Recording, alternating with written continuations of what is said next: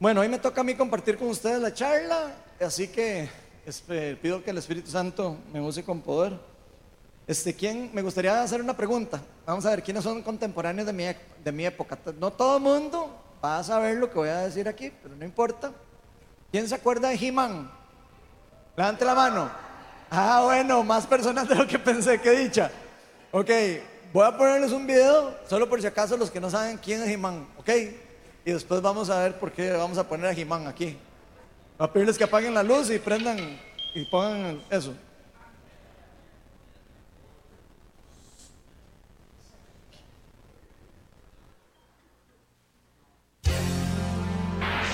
He-Man y los amos del universo.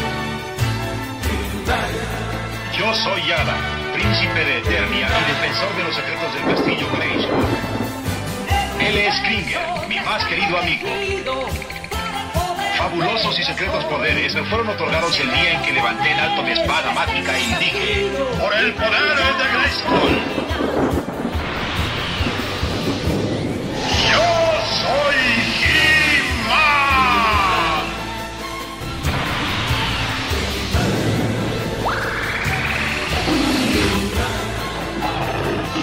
se convierte en un felino superpoderoso y yo me transformo en He-Man, el hombre más poderoso del universo.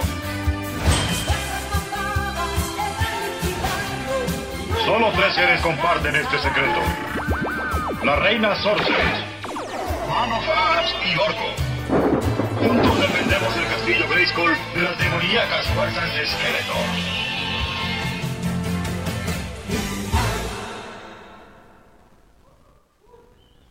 Bueno, yo sé que quieren seguir viendo la serie de He-Man, pero no.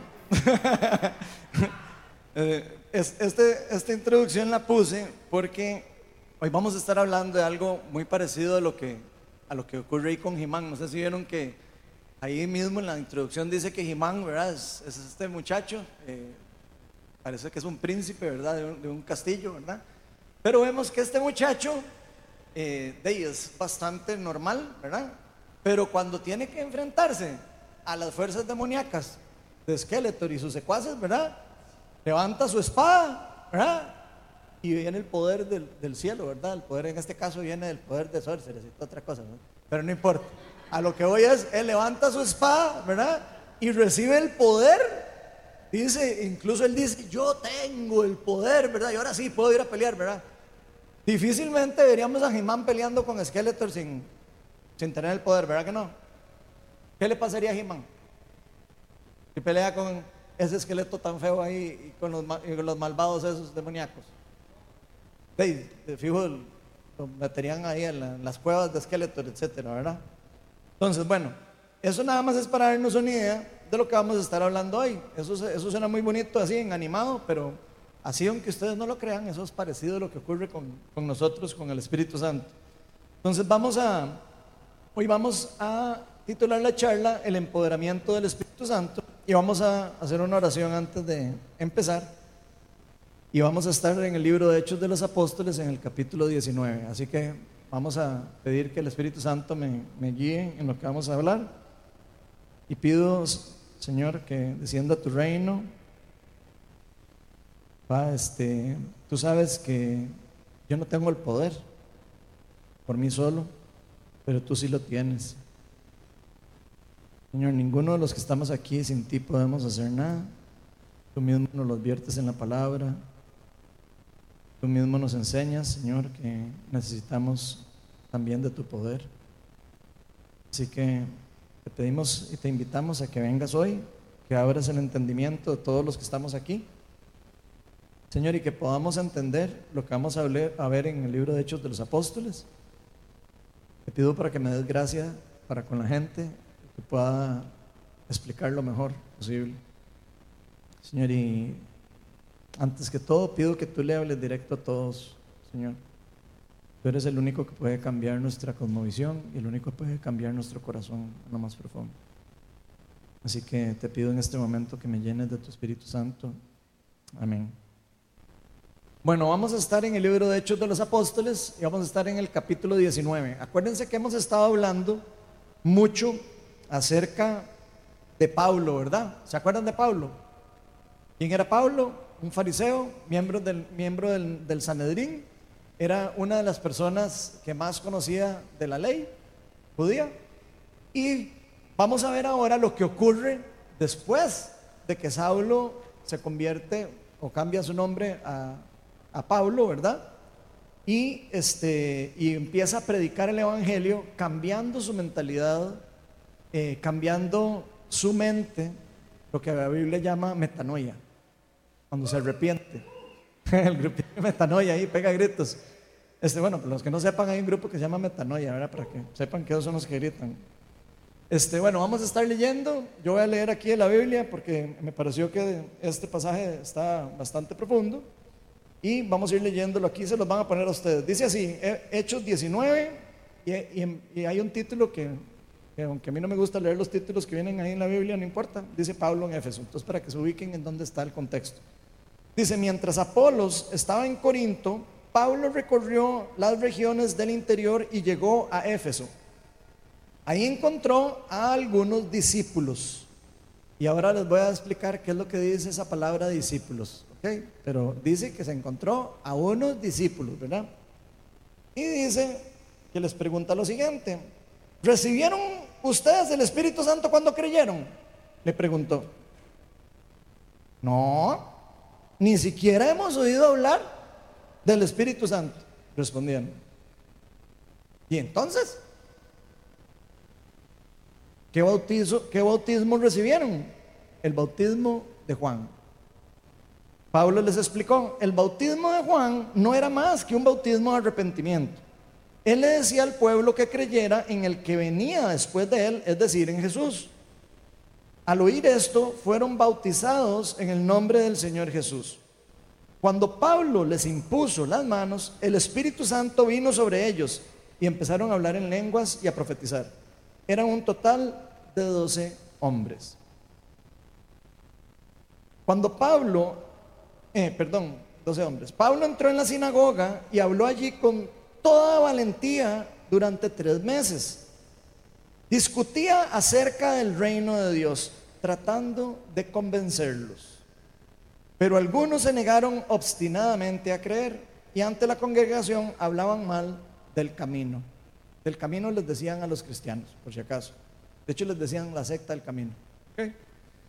Así que Pablo se alejó de ellos y formó un grupo aparte con los discípulos y a diario debatía en la escuela de Tirano. Esto continuó por el espacio de dos años, de modo que todos los judíos y los griegos que vivían en la provincia de Asia llegaron a escuchar la palabra del Señor. Todos llegaron a escuchar la palabra del Señor.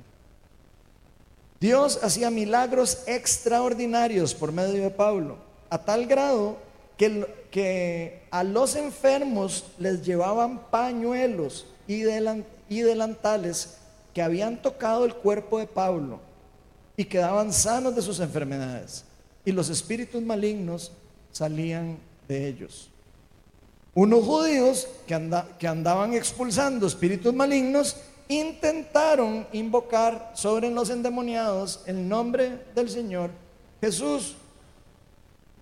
Decían, en nombre de Jesús, a quien Pablo predica, les ordeno que salgan. Esto lo hacían siete hijos de un tal Ezeba, que era uno de los jefes de los sacerdotes judíos. Un día el espíritu maligno les replicó, conozco a Jesús y sé quién es Pablo, pero ustedes, ¿quiénes son? Y, y abalanzándose sobre ellos, el hombre que tenía el espíritu maligno los dominó a todos los maltrató con tanta violencia que huyeron de la casa desnudos y heridos. Cuando se enteraron los judíos y los griegos, obvio que están en un lugar donde ya hay judíos y griegos, ¿verdad? Entonces, aquí ya están en, Antioquía, en uno de esos lugares. En Éfeso, perdón, ya habíamos dicho. Dice, cuando se enteraron los judíos y los griegos que vivían en Éfeso, el temor se apoderó de todos ellos y el nombre de Jesús era glorificado. Muchos de los que habían creído llegaban ahora y confesaban públicamente sus prácticas malvadas. Un buen número de los que practicaban la hechicería juntaron sus libros en un montón y los quemaron delante de todos. Cuando calcularon el precio de aquellos libros resultó un total de 50 mil monedas de plata. Así la palabra del Señor crecía y se difundía con poder arrollador. Bueno, entonces vamos a ver, hoy vamos a estar viendo al menos dos realidades que podemos aprender al estudiar todo este pasaje tan profundo que estamos viendo aquí. Y vamos a ver la importancia de lo que puede cambiar por completo nuestra forma de ver o de entender eh, acerca de, la, de, si nosotros estamos o no empoderados con el Espíritu Santo. Y eso es algo que es lo que vamos a estar viendo hoy. La primera realidad que vamos a estar viendo es que no necesariamente, yo sé que es polémico, pero no necesariamente todos los que creen y siguen a Cristo han sido empoderados con el Espíritu Santo. Y eso lo vamos a ver en Hechos 19, del 1 al 17. Aquí voy a volver a leer para ir eh, eh, resaltando algunas palabras importantes. Aquí nos dice claramente en Hechos 19, del 1 al 7, que Pablo recorrió todos los lugares de Éfesos y se encontró a unos discípulos. Ahí alguna persona, algún vivillo podría decir, no, no, pues que que no eran discípulos, o sea, eran personas de no sé qué. La palabra que usa Pablo ahí es matetes, que significa discípulo, aprendiz, pupilo, un seguidor, alguien que sigue las enseñanzas de otra persona. Esa, es la, esa es la palabra que está usando Pablo para describir al discípulo. Y les está diciendo particularmente que si recibieron o no al Espíritu Santo cuando creyeron. Y creo que aquí es donde se vuelve algo polémico el asunto, ¿verdad? Porque hay algunas personas que creen que recibir el Espíritu Santo, eh, el bautizo del Espíritu Santo, como lo que están viendo aquí, digamos, el empoderamiento del Espíritu Santo, como lo llamamos en la iglesia nosotros, muchas personas lo empiezan a confundir con haber recibido o creído en Cristo, que son dos cosas diferentes. Ahora lo vamos a ir explicando. Pero Pablo les está diciendo, ustedes recibieron el empoderamiento del Espíritu Santo cuando creyeron. Y ellos les están diciendo, no, ni sé qué es eso. Eso es lo que le están diciendo a Pablo, prácticamente. ¿Conocían a Jesús? Sí, conocían a Jesús. ¿Se habían bautizado en nombre de Jesús? En este caso no, pero ahora vamos a ver otros casos de la Biblia en donde sí pasa esto. Así que tranquilos, no se me vayan perdiendo de lo que estamos hablando. Y dice entonces, ¿qué bautizo recibieron? Ahí explica que es el de Juan, ¿verdad? Y entonces eh, Pablo les dice, vean, sí, pero es que ese bautizo, ese era un bautizo de arrepentimiento. Entonces vengan, yo los voy a bautizar en el nombre del Padre, del Hijo y del Espíritu Santo. Bueno, los bautizan en el nombre de Jesús, que fue la, gran comisión, ¿verdad? Y dice que cuando Pablo les impuso las manos, el Espíritu Santo vino sobre ellos. Y quiero que vayan como viendo esas palabras que está usando eh, Pablo para describir lo que está ocurriendo. Dice que el Espíritu Santo vino sobre ellos y algo ocurrió que se vio en una manifestación externa. ¿Cierto? Empezaron a hablar en lenguas, empezaron a profetizar. En pocas palabras, es como si les hubiera caído ese rayo del que vimos de Jimán, algo pasó, y, algo ocurrió y se mostró algo sobrenatural. Algo que no tenían, evidentemente, esas personas, lo empezaron a expresar o lo empezaron a manifestar. En este caso, empezaron a hablar en lenguas y, y a profetizar, que son dones del Espíritu Santo. Eso se ve en Corintios. Ahora, vamos a ver. Se nos dice claramente que estos discípulos nunca habían escuchado al Espíritu Santo, o sea, no sabían que podían recibir el Espíritu Santo. Eran personas que tal vez sí habían escuchado de Jesús y todo, y sí venían de discipulados de Juan el Bautista, que no tiene nada malo de donde uno venga discipulado, pero evidentemente eran discípulos porque Pablo los llama discípulos, empezando por ahí, ¿verdad? Pero es interesante que veamos lo que está ocurriendo en este relato. Lucas es el que escribe el libro de Hechos de los Apóstoles, ¿ok? Y yo quiero que pongamos atención porque no es casualidad que Lucas esté hablando al inicio de este capítulo y ponga un ejemplo de personas que no tenían el empoderamiento del Espíritu Santo, que eran discípulos, y después de repente mencione que unas personas que no eran cristianas trataron de echar fuera demonios. No es casualidad que esté en la misma página. Digo, no es así como que Pablo se equivocó eh, perdón, Lucas se equivocó y dijo, ay, voy a mencionar esto aquí al inicio porque, porque se me metió la idea. No, él está queriendo hacer un punto con eso. ¿Ok? Entonces todo el capítulo tiene toda una, eh, una enseñanza que él está tratando de transmitirnos a nosotros.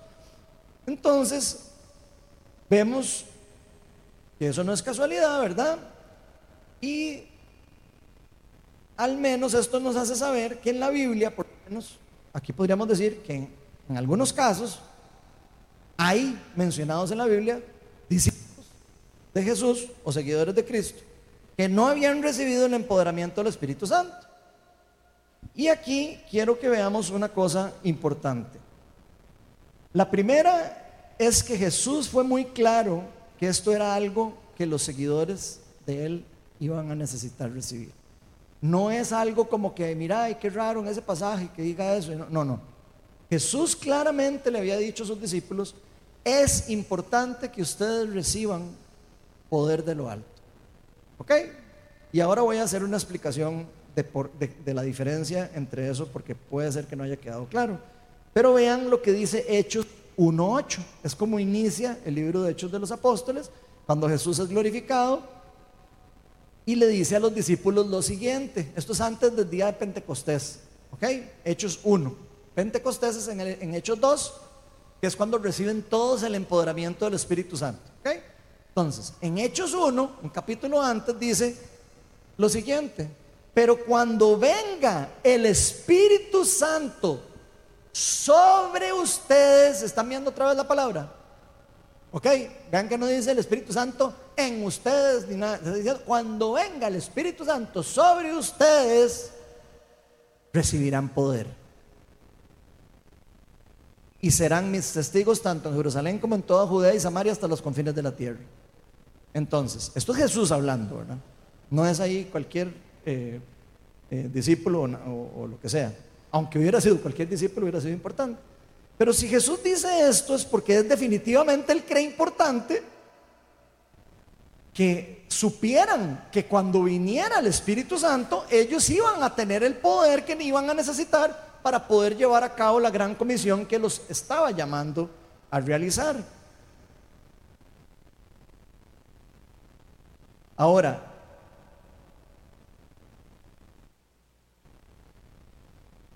no ya aquí sí quiero explicar un poco la diferencia. Vamos a ver, voy a tratar de explicar un poco la diferencia entre alguien que recibe el Espíritu Santo y vuelve a nacer y por ende se convierte en un cristiano y la diferencia en que alguien sea reciba el poder del Espíritu Santo, que el Espíritu Santo se repose sobre él o lo llene con el Espíritu Santo, que vamos a ir viendo ahora más adelante. Todo eso lo vamos a ver en la charla, así que tranquilos.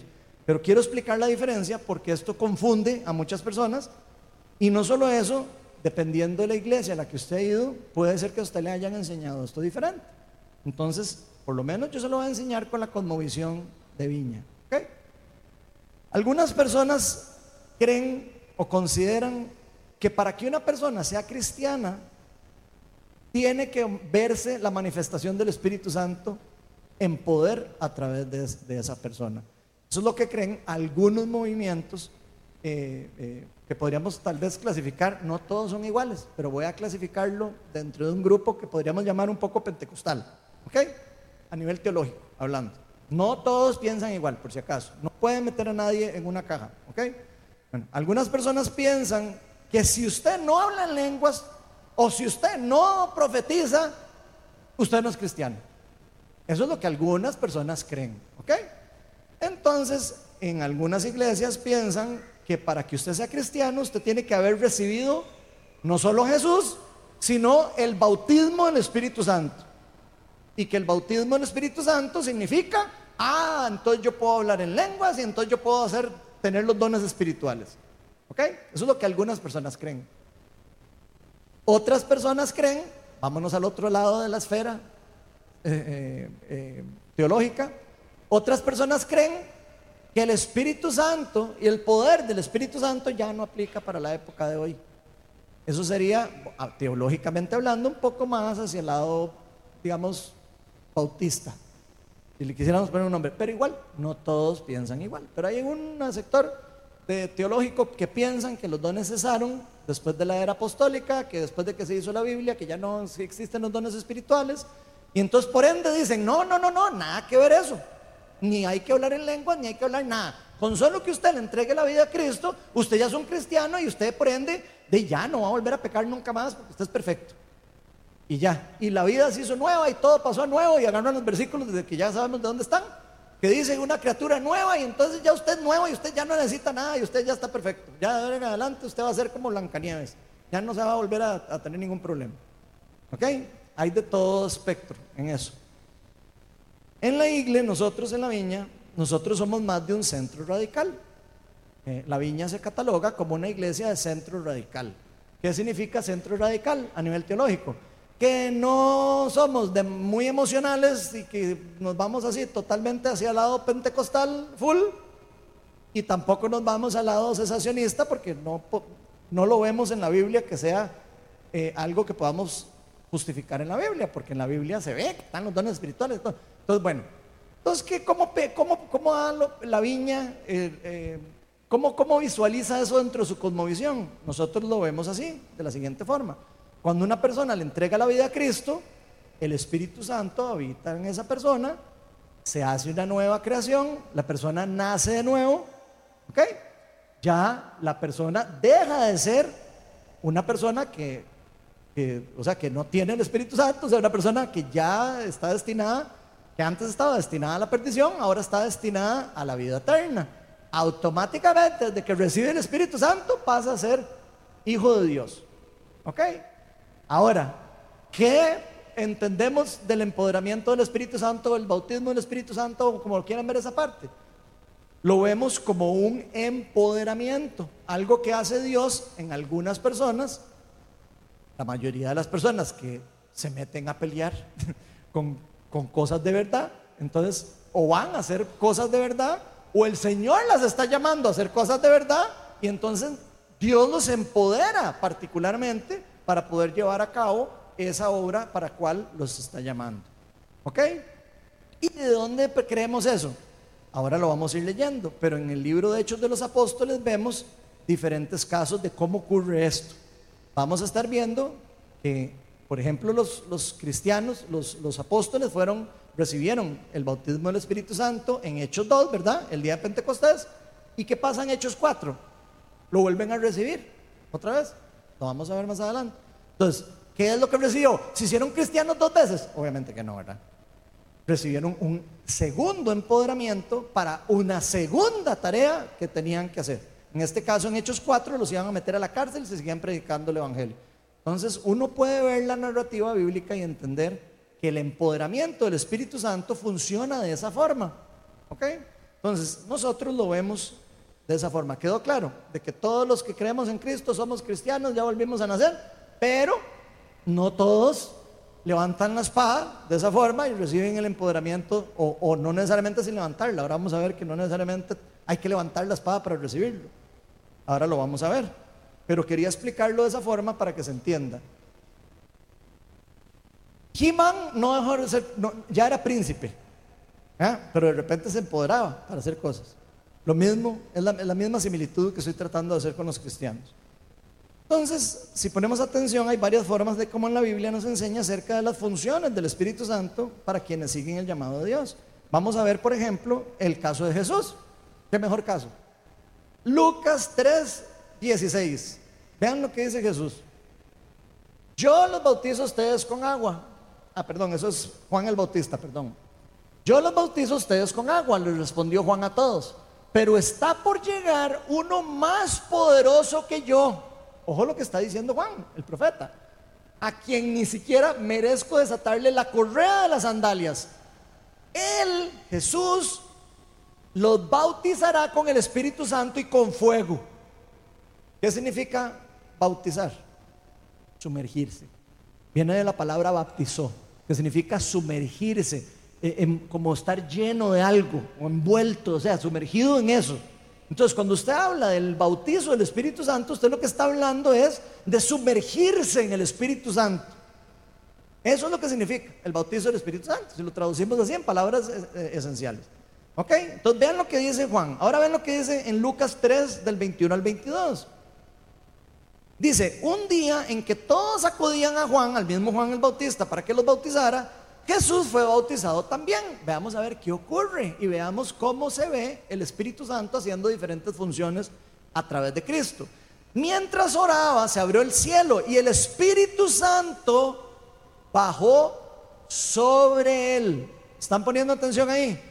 en forma de paloma. Entonces oyó una voz del cielo que decía, tú eres mi hijo amado, estoy muy complacido contigo. Vean lo que continúa diciendo en Lucas 4, Lucas 4.1.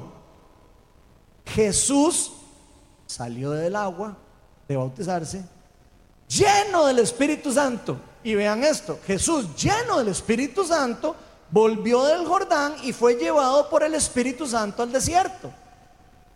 Vean que ahí fue lleno del Espíritu Santo. ¿A dónde iba Jesús? Se iba a vacaciones para el desierto, ¿verdad? ¿Con quién quieren que se iba a agarrar al desierto? Con Skeletor y todo ese reguero de diondos que vimos al inicio. ¿Ok?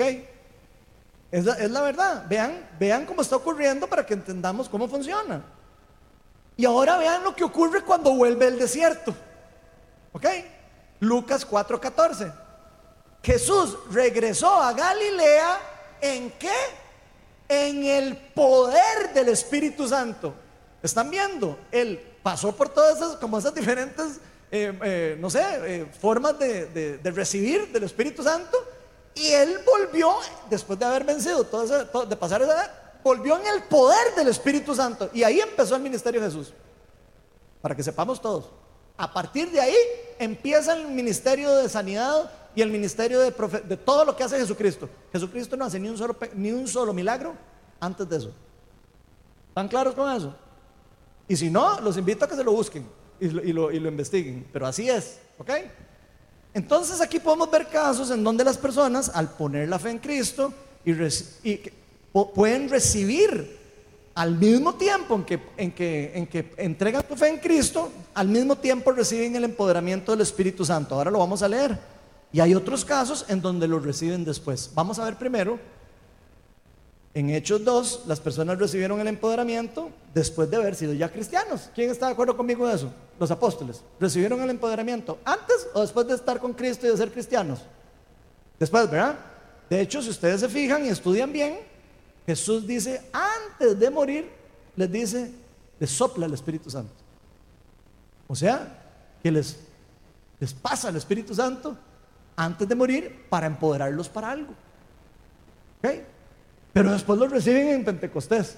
Entonces vean que esto es algo que como que puede venir y puede volver a venir y puede volver a venir. ¿Ok? Esto es importante. En Hechos 10, ¿qué es lo que ocurre?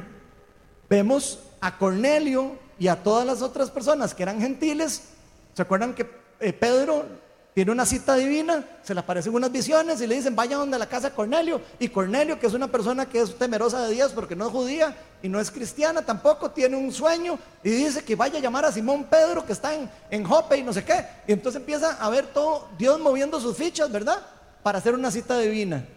Y le dice a Pedro, vaya, usted ahorita lo llegan a buscar y sí, salga sin miedo y vaya y coma todo lo que usted no puede comer. Porque sí, yo quiero que usted vaya ahí y tenga un encuentro con ellos, porque usted tiene un mensaje que les va a dar a ellos, y a ellos les dijo lo contrario. ¿Ok? Todo eso se lo explico para que entiendan lo que vamos a leer ahora. Hechos 10, del 44 al 48. Dice, mientras Pedro todavía estaba hablando, eso ya estaba Pedro predicándole a Cornelio a todos sus amigos que eran gentiles, no eran judíos. El Espíritu Santo otra vez descendió sobre todos los que estaban, todos los que escuchaban el mensaje. ¿Están viendo eso? Dice, los defensores de la circuncisión, o sea, los judíos que todavía estaban como ahí, como que les costaba de que, pucha, es que no puede ser que un, que un no judío reciba el Espíritu Santo. No puede ser. Entonces, a eso se les llama los defensores de la circuncisión. querían obligar a todos a que se circuncidaran. O sea, que se hicieran judíos primero antes de, de ser cristianos. Entonces dice, dice lo siguiente, los defensores de la circuncisión que habían llegado con Pedro se quedaron asombrados de que el don del Espíritu Santo se hubiera derramado también sobre los gentiles, pues los sabían hablar en lenguas y alabar a Dios. Entonces Pedro respondió, ¿acaso puede alguien negar el agua para que sean bautizados estos que han recibido el Espíritu Santo lo mismo que nosotros? Atención. ¿Qué pasó ahí? Vieron que recibieron el bautismo del Espíritu Santo a la misma vez que creyeron. ¿Lo vieron? Tan es así que dijeron, de más, estos más ya creyeron y además vimos que los bautizaron en el Espíritu, o sea, que Dios los bautizó en el Espíritu Santo, mejor los bautizamos, ¿verdad? Entonces los bautizaron en agua. Vea que eso es importante, por eso quiero que lo vayamos entendiendo así. ¿Acaso alguien puede negar? Porque había los necios, habían unos que decían, no, que no los bauticemos, que no, porque no, puede, no debería ser cristiano. Primero hay que cortarles el chunche, ¿verdad? Y querían hacerles de eso, y entonces se ponen de acuerdo, ¿verdad? Y dice, pero ¿quién va a impedir que, ellos reciban el Espíritu Santo? O sea, nosotros no podemos impedir, perdón, que sean bautizados. Y entonces mandó que fueran bautizados en el nombre de Jesucristo.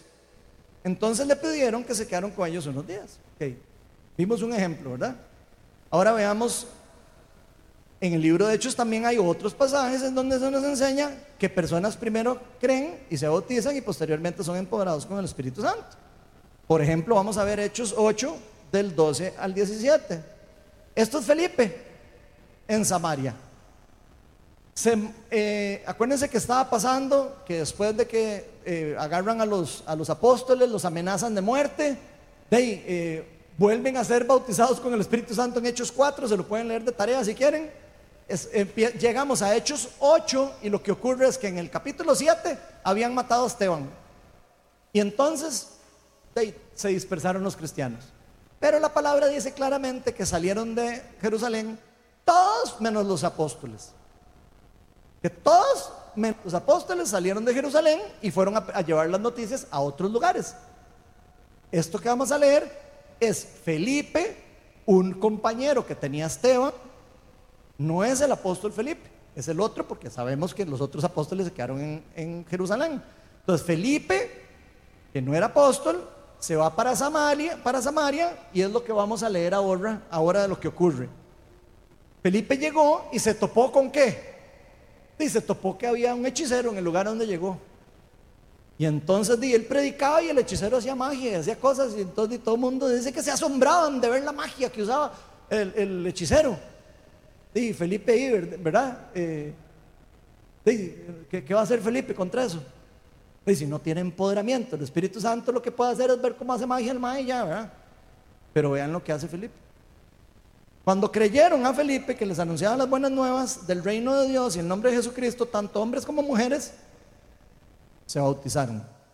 O sea, él empezó a predicar, creyeron en la palabra, los bautizaron en el nombre de Jesús, ya no en el nombre de Juan el Bautista, ¿verdad? O en el nombre del arrepentimiento, como lo quieran, quieran ver, ¿verdad? los bautizan en el nombre de Jesús y dice, tanto hombres como mujeres se bautizaron. Simón, que era el hechicero, este, casi que como Skeletor, ¿verdad? En la película que estábamos viendo, Simón mismo creyó, o sea, él mismo, el hechicero, dijo, ¿qué es este poder de palabra? O yo no sé, o lo convenció la palabra por medio del Espíritu Santo, pero ahora van a ver lo que pasa después. Simón mismo creyó y después de bautizarse seguía a Felipe por todas partes, asombrado de qué? de los grandes milagros y señales que veía a través de Felipe. O sea, el hechicero dijo, este muchacho sí tiene poder de verdad y por eso creyó. No creyó por cualquier cosa. Tan es así que se le pegó como un moco a Felipe. Y ahora van a ver lo que pasa después. Dice esto, se entera todos los discípulos, los apóstoles, en, llegan los chismes, porque Samaria no era querido por los judíos, porque se habían revuelto entre, entre culturas después de, los... Eh, el, eh, ¿Cómo se llama eso? Eh, los babilonios y los, y los persas y todo, pues se me olvidó la palabra, después del cautiverio. Okay, entonces, de, solo la tribu de, Benjamín y la de Judá se consideraban judíos y los demás eran como no tanto. Bueno, Samaria era uno de los que quedaban ahí revueltos. Entonces los veían con malos ojos en este tiempo, los judíos. No necesariamente eso esté ocurriendo ahora, pero en ese tiempo era así. Y entonces vean lo que dice, cuando los apóstoles que estaban en Jerusalén se enteraron que los samaritanos habían aceptado la palabra de Dios, que para ellos era también un cambio de cosmovisión. ¿Cómo va a ser posible que esos pecadores de la Samaria hayan aceptado la palabra del Señor? Eso es lo que está pasando, religiosamente hablando. Habían aceptado la palabra de Dios, les mandaron a Pedro, a Pedro y a Juan. O sea, a que los samaritanos se entregaron a Cristo. Ah, no, manden a, a, dos apóstoles a ver, que, a ver si es cierto eso. Porque está medio raro, ¿verdad? Entonces mandaron a Pedro y a Juan. Estos al llegar oraron por ellos, ¿para qué? ¿Para qué? Oraron para bendecirlos. Sí, para bendecirlos. Pero vea lo que dijeron. Al llegar, oraron por ellos para que recibieran el Espíritu Santo. Porque el Espíritu aún no había descendido sobre ninguno de ellos. ¿Están poniendo atención a eso? Eran todos cristianos. Sí, ¿verdad? Ninguno de ellos, solamente, y lo aclara, solamente habían sido bautizados en el nombre del Señor Jesús. Y vean que ahora aclara, tras de eso aclara, en el nombre del Señor Jesús, al propio, para que no haya confusión, de que no habían sido bautizados con el nombre de Jesús. Entonces Pedro y Juan les impusieron las manos y ellos recibieron el Espíritu Santo. ¿Ok? Entonces, si vemos a estas personas, ya eran creyentes, ya se habían bautizado en agua, en el nombre de Jesús, pero dice la Biblia claramente que no había descendido sobre ellos o no habían sido empoderados con el Espíritu Santo. Y evidentemente lo que ellos recibieron al final fue poder. Eso fue lo que recibieron. Por eso el hechicero más adelante quiere comprar el poder. Si ustedes siguen leyendo se van a dar cuenta que el hechicero dijo, Ay, cuando ese señor Pedro y Juan ponen manos sobre las personas, va a poder del cielo. Yo quiero tener ese poder. Eso dice en, Hechos 8, léanlo. Yo no lo voy a leer ahora, pero dice que él quiere pagar por el poder y le dice a Pedro, ¿cuánto vale que yo pueda imponer mis manos en alguien y que reciba el Espíritu Santo? Y Pedro le dice, pero ¿qué es esto? Es como primo hermano de Skeletor. O sea, dice usted, ¿cómo que? O sea, nada que ver, ¿cómo va a querer comprar el poder de Dios? Eso es lo que le dice. Ahí se los dejo para que lo estudien y lo vean tranquilos. Lo que quiero es que vean lo que está ocurriendo y definitivamente estamos hablando de algo de poder, no de si una persona es cristiana o no es cristiana. Y eso hace una gran diferencia en entender esto, porque si no, se hace un problema teológico que no se puede uno ni desenredar solo, ¿verdad? Entonces, vamos a ver ahora la segunda realidad porque si no se me van a ir todos de aquí aburridos. Para, para hacer algunas personas, para, o sea, para hacer algunas de las obras del reino, la segunda realidad, es necesario recibir el empoderamiento del Espíritu Santo. Pero para hacer algunas obras, no, para, no necesariamente para todas, ya lo vimos, ¿cierto?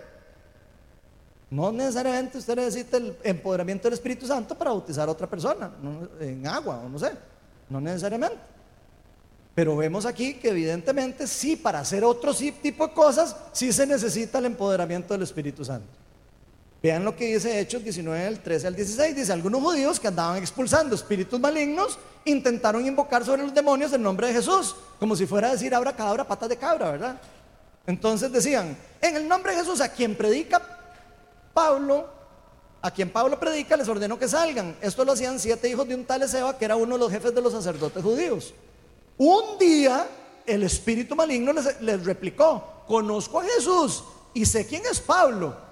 Solo le falta decir, y sé que andan con espada, y sé que tienen poder, pero usted no le veo, pero ni, bueno, ni pinta de que ande con nada. O sea, eso es prácticamente lo que le están diciendo los demonios. ¿Y ustedes quiénes son? O sea, ¿ustedes quiénes se creen? Ustedes aquí, que vienen aquí a jugar de que, de que saben algo. Y abalanzándose sobre ellos, el hombre que tenía el espíritu maligno los dominó a todos. Los maltrató con tanta violencia que huyeron de la casa desnudos y heridos. Entonces, ¿qué podemos ver de esto que está pasando? En pocas palabras, se cumple lo que dice Pablo en, 1 Corintios 4:20. ¿Qué dice Pablo en 1 Corintios 4:20? Porque el reino de Dios no es cuestión de palabras, es cuestión de poder. Ahí usted puede decir, ay, amén Jesús, y yo quiero mucho a Cristo, y usted puede decir todo lo que usted quiera. Si usted no tiene una relación con Cristo, ahí viene qué. Usted no es cristiano. Porque es una cuestión de relación. Usted puede decir, ay, me encanta ir a Viña y me encanta hacer esto y me encanta hacer el otro. Y usted puede decir todo lo que usted quiera. Palabras puede decir lo que quiera.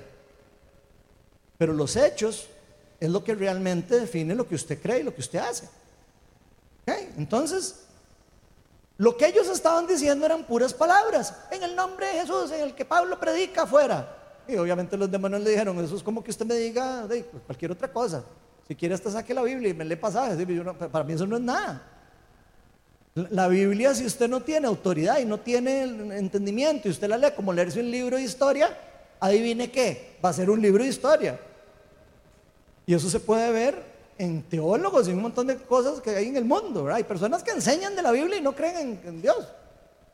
Entonces, de, eh, importa si uno tiene una relación con Cristo o si no tiene una relación con Cristo. De eso se trata, ser cristiano. De hecho, por eso les pusieron a los cristianos cristianos a Antioquía. Les pusieron así porque estaban haciendo las obras de Cristo. Y sí, probablemente se estaban mofando de que, estaban, de que eran cristianos, pero evidentemente lo que veían eran, estaban echando fuera demonios, estaban haciendo, eh, sanaban a enfermos, ya ven que a Pablo le llevaban pañuelos y pañuelos que había tocado, y se los llevaban a personas, agarraban los pañuelos y se les salían demonios. Eso es una persona que está empoderada con el Espíritu Santo, evidentemente, ¿verdad? Entonces, sin el empoderamiento del Espíritu Santo, no vamos a poder hacer todas las obras que Cristo nos envió a hacer en la gran comisión. Y aquí quiero aclarar alguna cosa.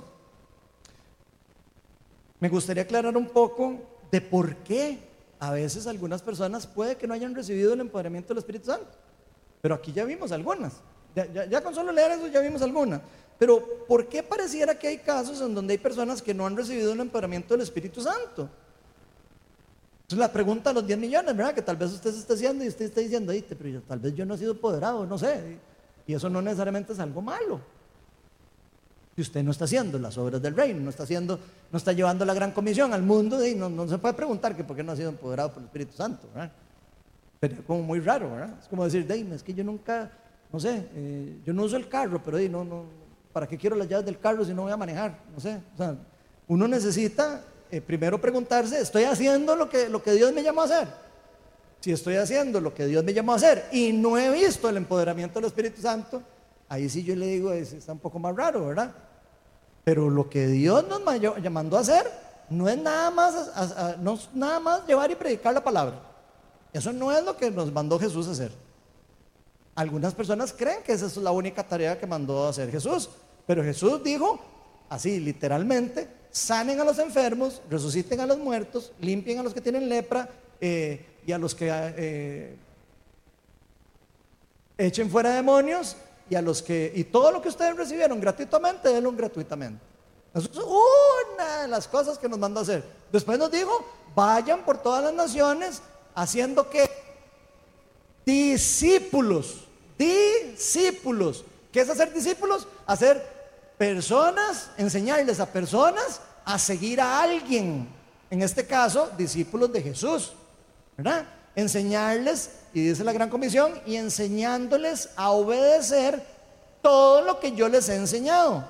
Ahora, yo les pregunto, y no lo agarren mal, lo que quiero es para que entienda todo el mundo. Si usted no está haciendo discípulos, si usted no está llevando haciendo discípulos por todas las naciones y bautizándolos en el nombre del Padre, el Hijo y el Espíritu Santo, es muy probable que usted no haya recibido el empoderamiento del Espíritu Santo y no es nada malo. Digo, para que no se sientan como, uy, entonces yo soy un pecador malvado porque no recibo. No necesariamente. Tal vez simplemente es que usted no ha necesitado eso. Ahora, que usted no lo quiera o no lo quiera hacer, eso ya yo no sé. Y eso vamos a hablar ahora más adelante. La Biblia no es tan específica en esto, eso es cierto. aquí estamos claros de que la Biblia no habla claro de esto, pero los ejemplos que nos da nos da una muy buena idea de cómo esto ocurre. Lo que sí parece es que la Biblia nos enseña a personas que reciben ese empoderamiento por imposición de manos, ¿verdad? Ahí vimos un caso en donde algunas personas necesitaban que alguien que ya tenía el poder viniera y, les impartiera el Espíritu Santo. Entonces pareciera que la impartición, de la impartición de manos es importante, aunque no todo el mundo la practique, pero pareciera que es importante.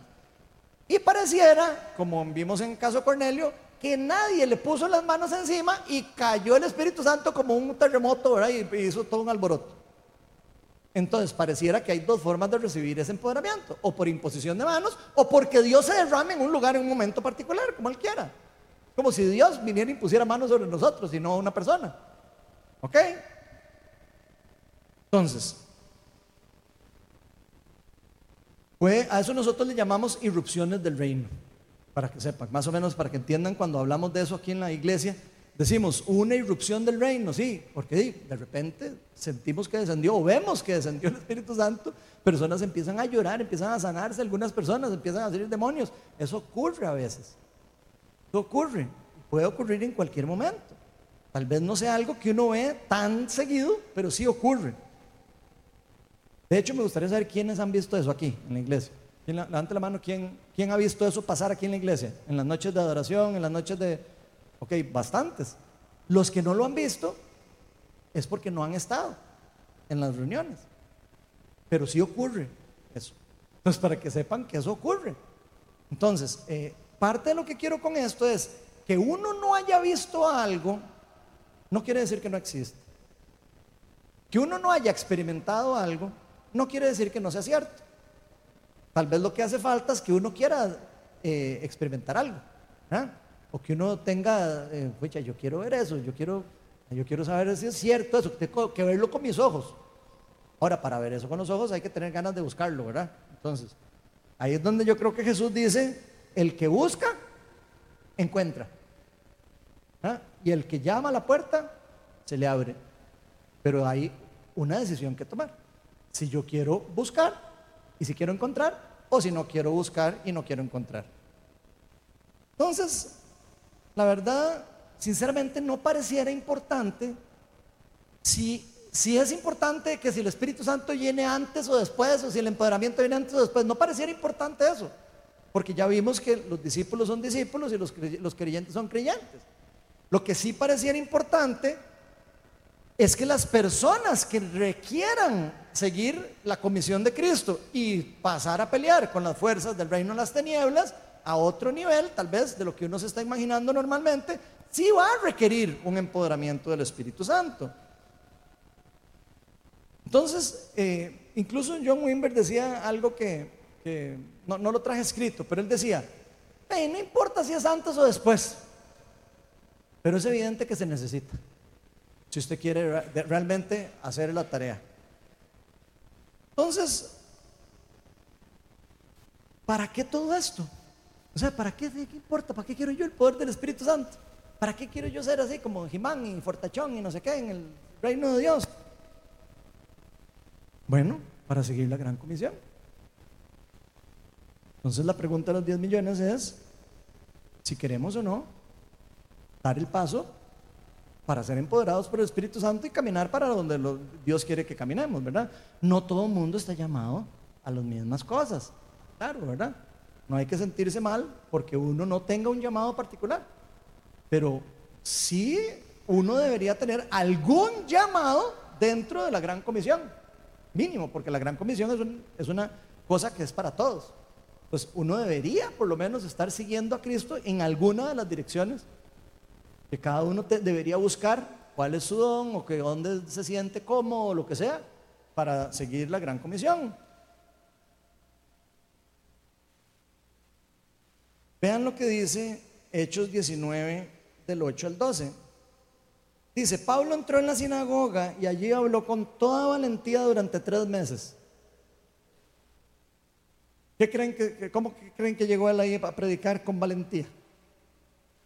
Súper valiente en él, en las fuerzas humanas, a predicar. Gente que no. Llegó, eso es casi lo mismo que dijeran, y llegó empoderado, lleno del Espíritu Santo. Lo único es que no lo están diciendo, pero vean lo que está pasando. Dice, entró habló con toda valentía. Y ya vimos que Pablo tenía el empoderamiento del Espíritu Santo. Así que si habló con toda valentía, habló en el poder del Espíritu Santo. ¿Cierto? Entonces dice, habló con valentía durante tres meses, discutía acerca del reino de Dios, tratando de convencerlos, tratando de persuadir a las personas. Vean, lo mismo que les hemos venido hablando. Él explicaba, probablemente los judíos, vean, yo soy judío, yo, vean, el reino de Dios ya llegó, ya está aquí. Eso es un versículo, Mateo, por si acaso. Jesús dijo, si yo echo fuera demonios con el poder del Espíritu Santo, quiere decir que el reino de los cielos haya llegado a ustedes. Entonces ya sabemos todo eso que ha ocurrido. Pero aquí Pablo está tratando de convencer a las personas, no porque él quiere meterlos en una religión. Lo que él quiere es que ellos reciban lo mismo que él recibió. Pablo cambió su vida por completo. Pablo dijo, ahora doy mi vida por esto que escuché y que aprendí. Y eso es lo que él está haciendo. No está tratando de, convertir a la gente eh, porque él quiera que, hacer una religión nueva y no sé qué. No, no. Está realmente siendo obediente con lo que él experimentó de parte de Dios. Y dice, algunos, pero algunos se negaron obstinadamente a creer y ante la congregación hablaban mal del camino. Así que Pablo se alejó de ellos. ¿Qué hizo Pablo? Siguió así, que no, que es que tienen que creer, que no, es que no. Él dijo, bueno, si no quieren creer, entonces voy por otro lado a, explicar. Eso es lo que él hizo. Jesús decía que hiciéramos eso. Él no nos llama a nosotros a, a, forzar a nadie a, que se haga cristiano. Es algo que la persona tiene que recibir por fe. Y porque quiere, y porque entendió, porque el Espíritu Santo le abrió los ojos, como ustedes quieran verlo. No es algo que tiene que ser forzado. Así que Pablo se alejó de ellos y formó un grupo aparte. Bueno, entonces formó un grupo aparte con los que creen.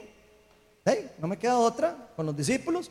Y a diario debatía en la escuela de Tirano. Esto continuó por un, espacio de, eh, por un espacio de dos años, de modo que todos los judíos y los griegos que vivían en la provincia de Asia llegaron a escuchar la palabra del Señor. No todos creyeron, obviamente, ¿verdad?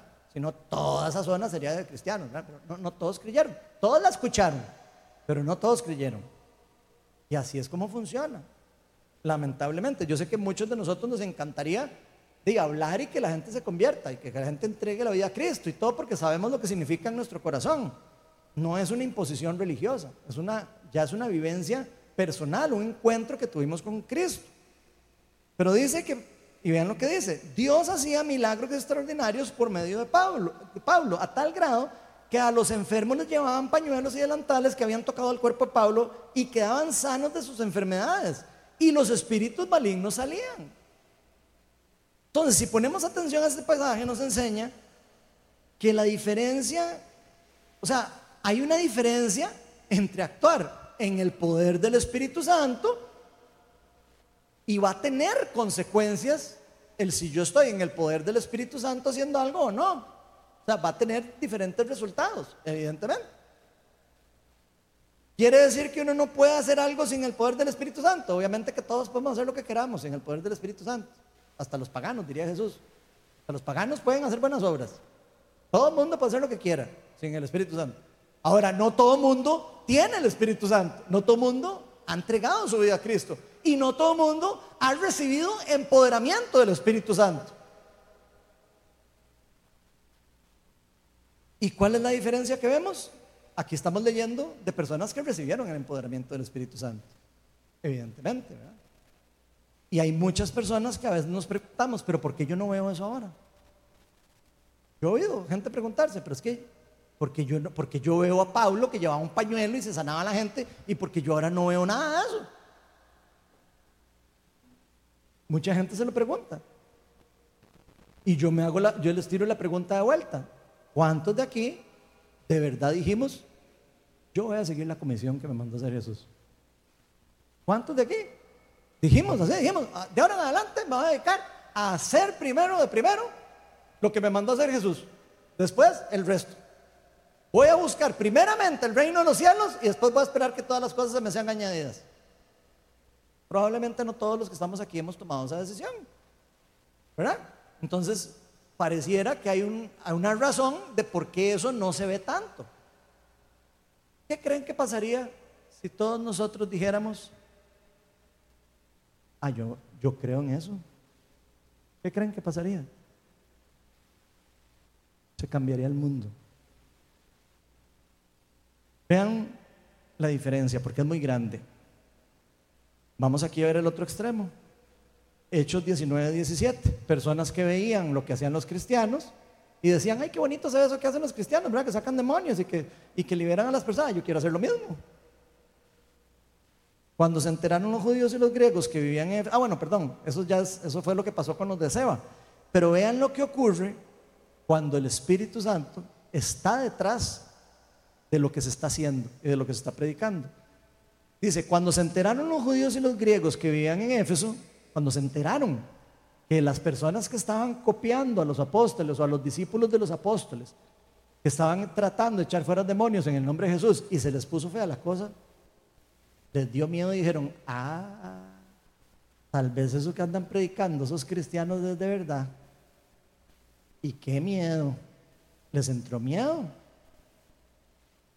¿Es raro sentir miedo? yo diría que sí. Es algo complicado porque la palabra nos enseña que a veces el temor a Dios puede llevarnos hacia Cristo, pero también el amor y la bondad de Dios. Son como dos aristas de la forma en que Dios usa para atraer a las personas a su evangelio. Yo sé que hay personas que les encanta hablar de la parte del temor, ¿verdad? que es como, arrepiéntanse que se van a morir todos y que el infierno y que no sé qué. Esa es la forma de, exagerada o patética. Bueno, no es exagerada, porque eso va a ocurrir.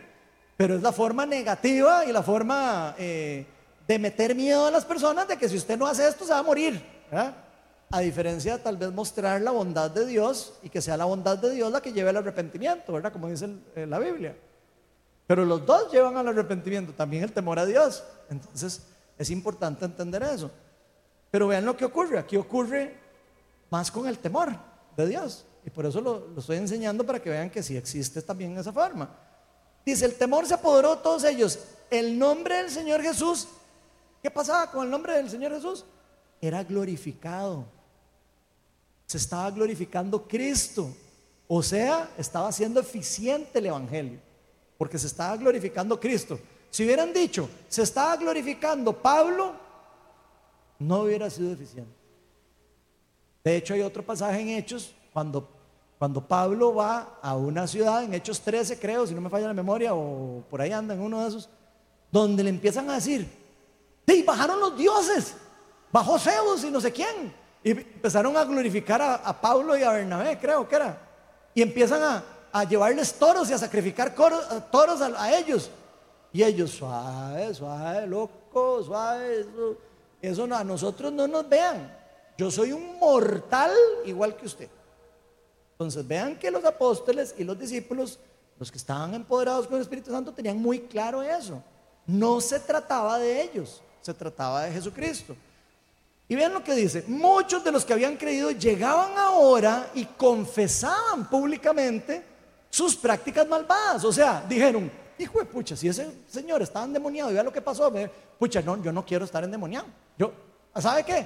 Yo hago brujería aquí. Y aquí están mis libros, vea, agarro este libro y tome, y aquí lo tiro y le prendo fuego ya. Eso fue lo que empezaron a hacer.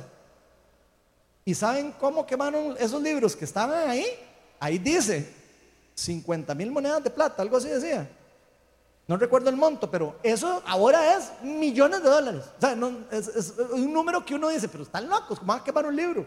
no sé cuántos millones de dólares, lo que sea. Vean el nivel de arrepentimiento, de cambio de mentalidad, de metanoia que hay en esas personas que dijeron, ay, yo ese libro no lo vuelvo ni a tocar, porque ya entendí que estoy usando fuerzas del reino de las tinieblas, las fuerzas de Skeletor, en vez de, las fuerzas del reino de Dios o del Señor Jesús. Y donde vieron esos, ese choque de poder entre el bien y el mal, dijeron, ah, no, yo me voy al bien. Aquí la cosa, la cosa es mejor, me voy por el, bueno. Yo no quiero estar con el malo. Tal vez no sabía que era el malo. Yo no creo que esos hechiceros, bueno, puede ser que sí, pero no sabemos. Tal vez los hechiceros no sabían que estaban jugando con fuego, que estaban usando poderes del reino de las tinieblas. Cuando ven todo esto que está pasando, dicen, ah, no, estos están predicando el Evangelio, ya entendí, sí, no, yo voy con el bueno, yo voy con Dios. Aquí quemo todo y ya no vuelvo a hacer eso. Un buen número de los que practicaban hechicería juntaron sus libros en un montón y los quemaron delante de todos. Cuando calcularon el precio de aquellos libros resultó un total de 50 mil monedas de plata. Y así, y oigan lo que ocurre después. Y así la palabra del Señor crecía y se difundía con poder arrollador. Con poder arrollador. O sea, con un poder que iba así, botando todo. ¿Por qué? Porque fueron palabras proclamadas con poder, no meramente palabras. No fue meramente una habladita que se echó alguien ahí un día y no, no, no.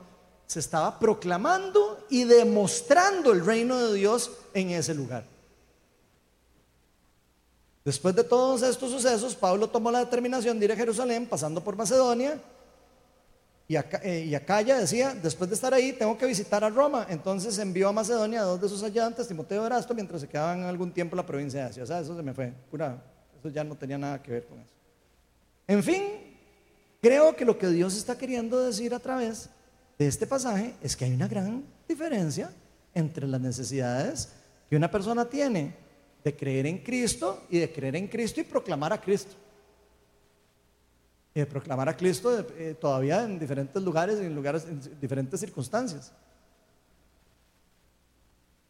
Tal vez una persona está más dispuesta de otra de tomar riesgos más altos en la gran comisión y van a requerir diferentes necesidades de empoderamiento para poder llevar a hacer ese tipo de cosas.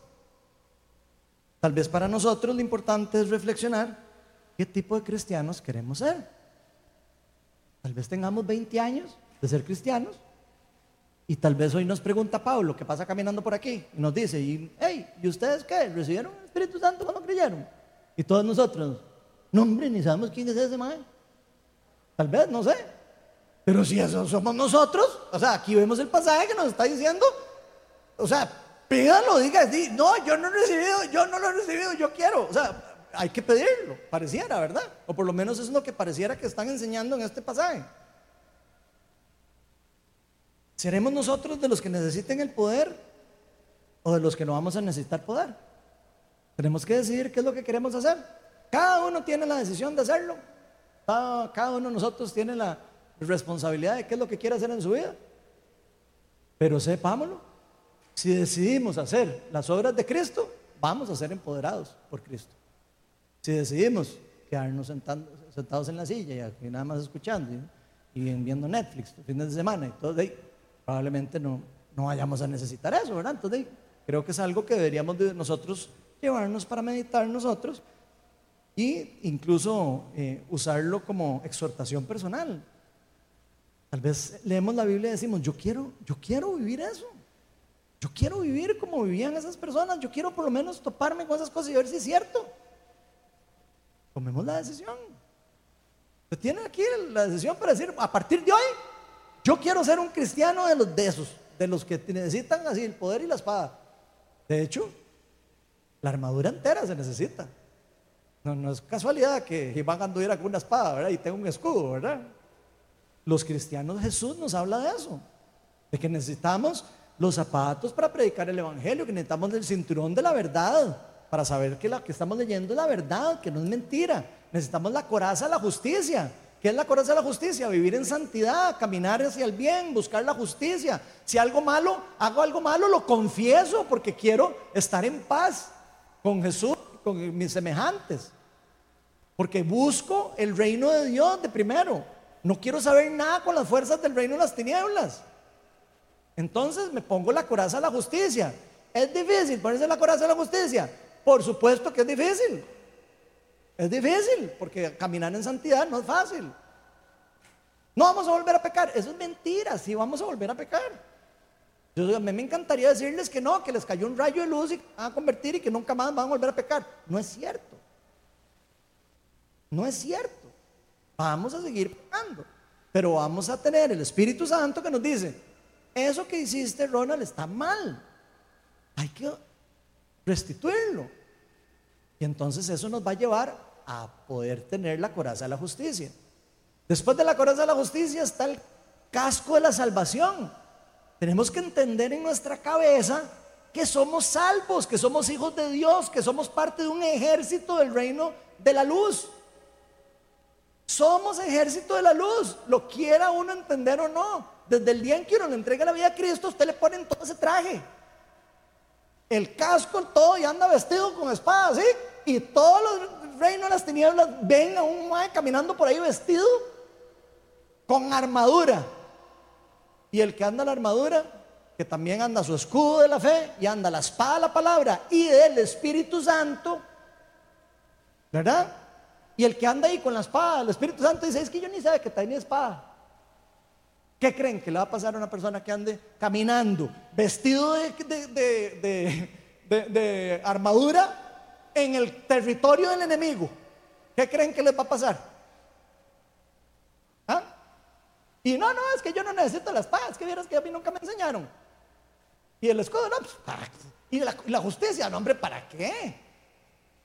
primer flecha que le tiren, sin coraza, ahí quedó, quedó listo. Entonces, vean lo importante de lo que estamos aprendiendo y lo que estamos estudiando y lo que nos está diciendo la palabra de Dios. Porque eso hace la gran diferencia, o eso puede hacer la gran diferencia entre recibir o no el empoderamiento del Espíritu Santo. Vamos a ponernos todos de pie.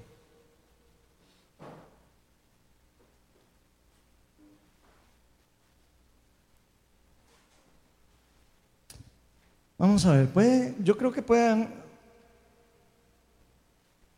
podemos saber aquí de todo tipo de personas, yo se lo tengo clarísimo.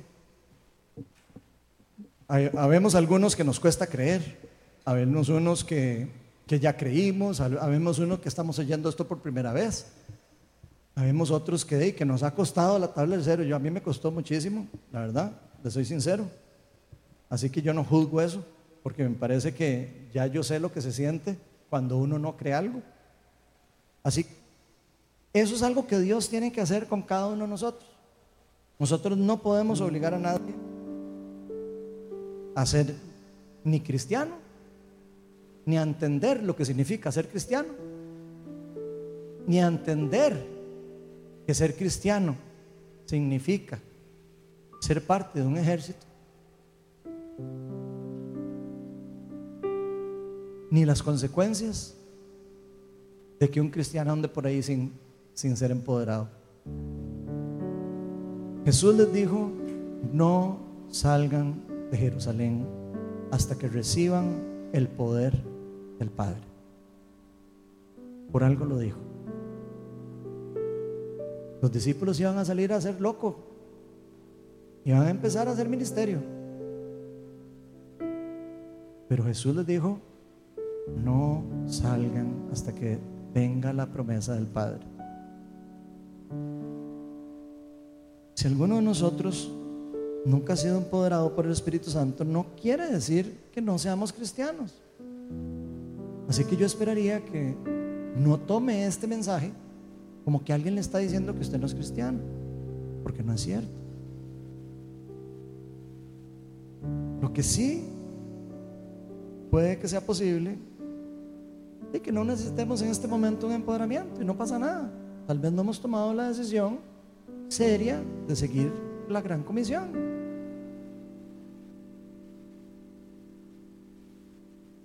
Es probable que algunos de nosotros, sí, tomemos la decisión de pelear con el enemigo, de proclamar el reino de Dios.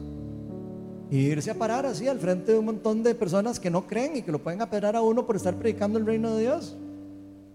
Ahí veremos a ver si es cierto que hay poder o no. ¿Eh? Algunos de nosotros sí se identifican con Jimán y sí dicen, ah no, yo quiero ir, pero quiero ir así fortachón. Yo no voy a ir a pelear ahí eh, todo flacucho, porque me van a agarrar y me van a revolcar. Y para eso, gente, precisamente se hacen los discípulos. A los discípulos Jesús nos dijo, enséñenles a obedecer lo que yo les he enseñado a hacer. Eso es algo que hay que aprender. No crean que Pedro no se quedó un montón de rato en la, ahí donde Cornelio enseñándole a todos y enseñándoles cómo usar el poder. Y aquí en la iglesia tenemos discipulados. Tal vez usted nunca ha sido entrenado. No pasa nada. Pero sepa lo que hay lugares para entrenarse. hay lugares para decir, de que me enseñen. hay que tener la humildad para decir, yo quiero que me enseñen. Yo no, a mí no nunca me han enseñado. Ahí está abierto, es gratis, gratuito.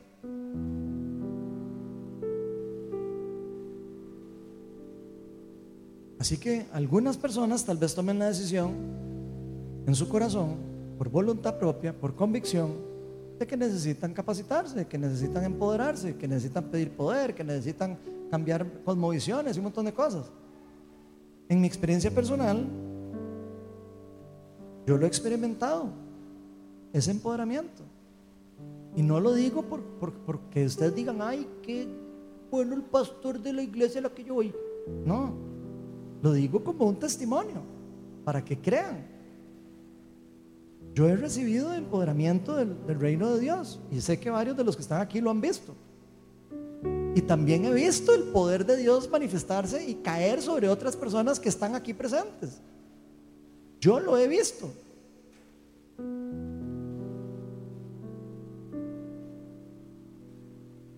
Hoy lo que me gustaría pedirle a Dios es que nos, que nos prenda de pasión en nuestro corazón. Y que si todavía hay cierto miedillo y cierta duda en nuestro corazón, le digamos, Señor, aquí estoy, aquí estoy, aquí estoy. Yo no, tal vez no entienda todo eso que explicaron y tal vez no entiendo muchas cosas, pero aquí estoy. Yo quiero creer.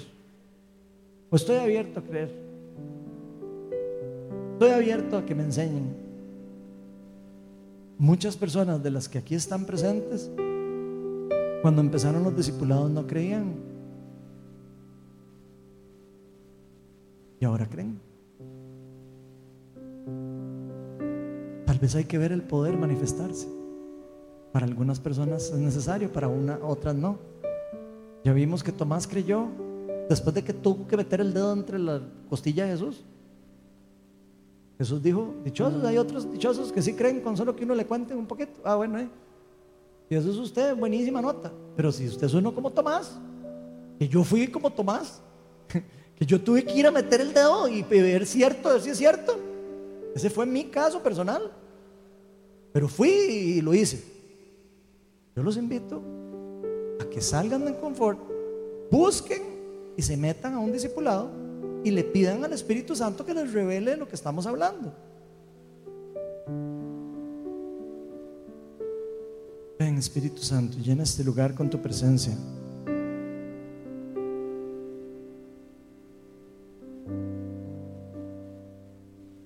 Padre, llénanos con tu gracia, con tu poder, con tu amor, Señor.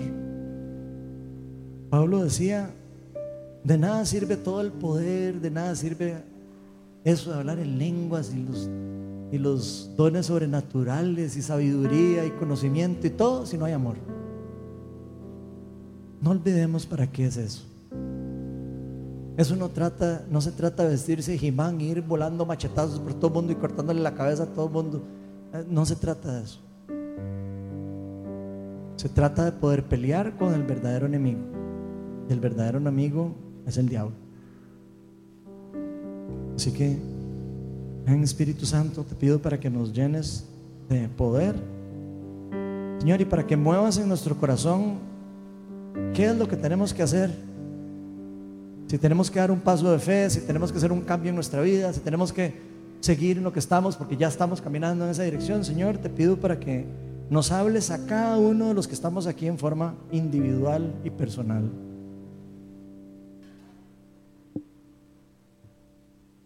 Y aquí puede que haya personas que nunca hayan recibido el empoderamiento del Espíritu Santo.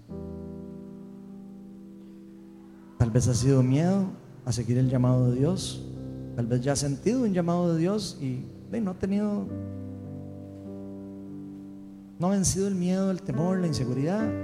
Y si ese es su caso, yo no tenga miedo. Yo quiero invitarlo a que pase adelante. Puede ser que necesitemos ayuda para vencer los miedos. Entonces, si usted ha tenido miedo de seguir a Dios o seguir el llamado de Dios en su vida y usted siente que no ha sido empoderado, hoy es el mejor día para que impartamos manos, para que recibamos el poder de lo alto Y ya sabemos de dónde viene el poder de lo alto, ¿verdad? Cuidado y empiezan a creer que viene del pastor o que viene de no sé quién.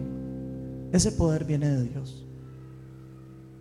Ese poder viene del Espíritu Santo. Así que si usted está con, sintiendo un llamado, pase adelante, no tenga miedo. Aquí hay un equipo entrenado para orar, para bendecir, para empoderar. Y que le podamos pedir a Dios que nos, que nos lleve a todos como pueblo juntos. Esto no es un, no es un viaje de, de uno solo, de una sola persona, esto es de un pueblo. Es el pueblo de Dios. Es su ejército.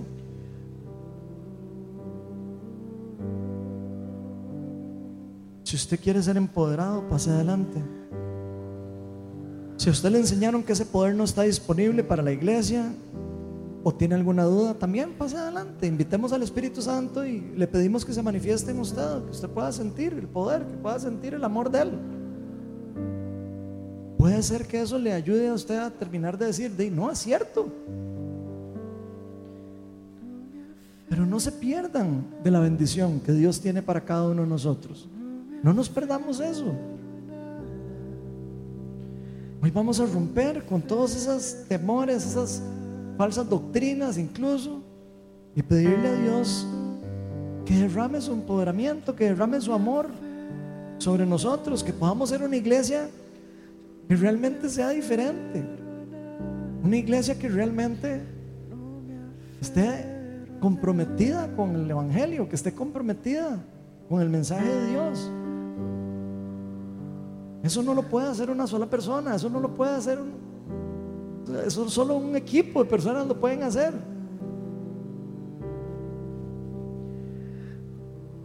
Así que hoy vamos a romper con eso y independientemente que usted pase adelante o no, yo voy a orar para romper algunas cosas espirituales que puedan haber en el lugar.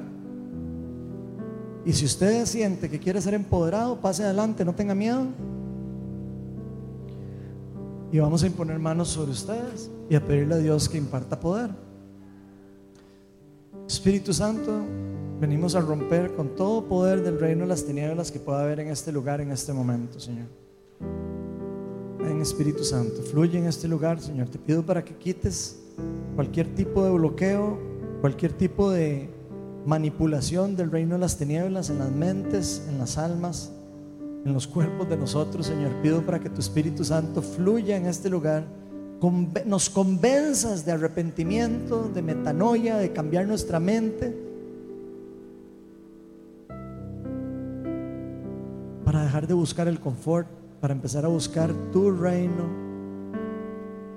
para que realmente el reino de los cielos sea el tesoro más importante de nuestra vida. Ven Espíritu Santo, fluye con poder. Empodera a tu pueblo, Señor. Yo sé que aquí hay hambrientos de ser empoderados. Ven, Espíritu Santo, fluye con poder y con libertad.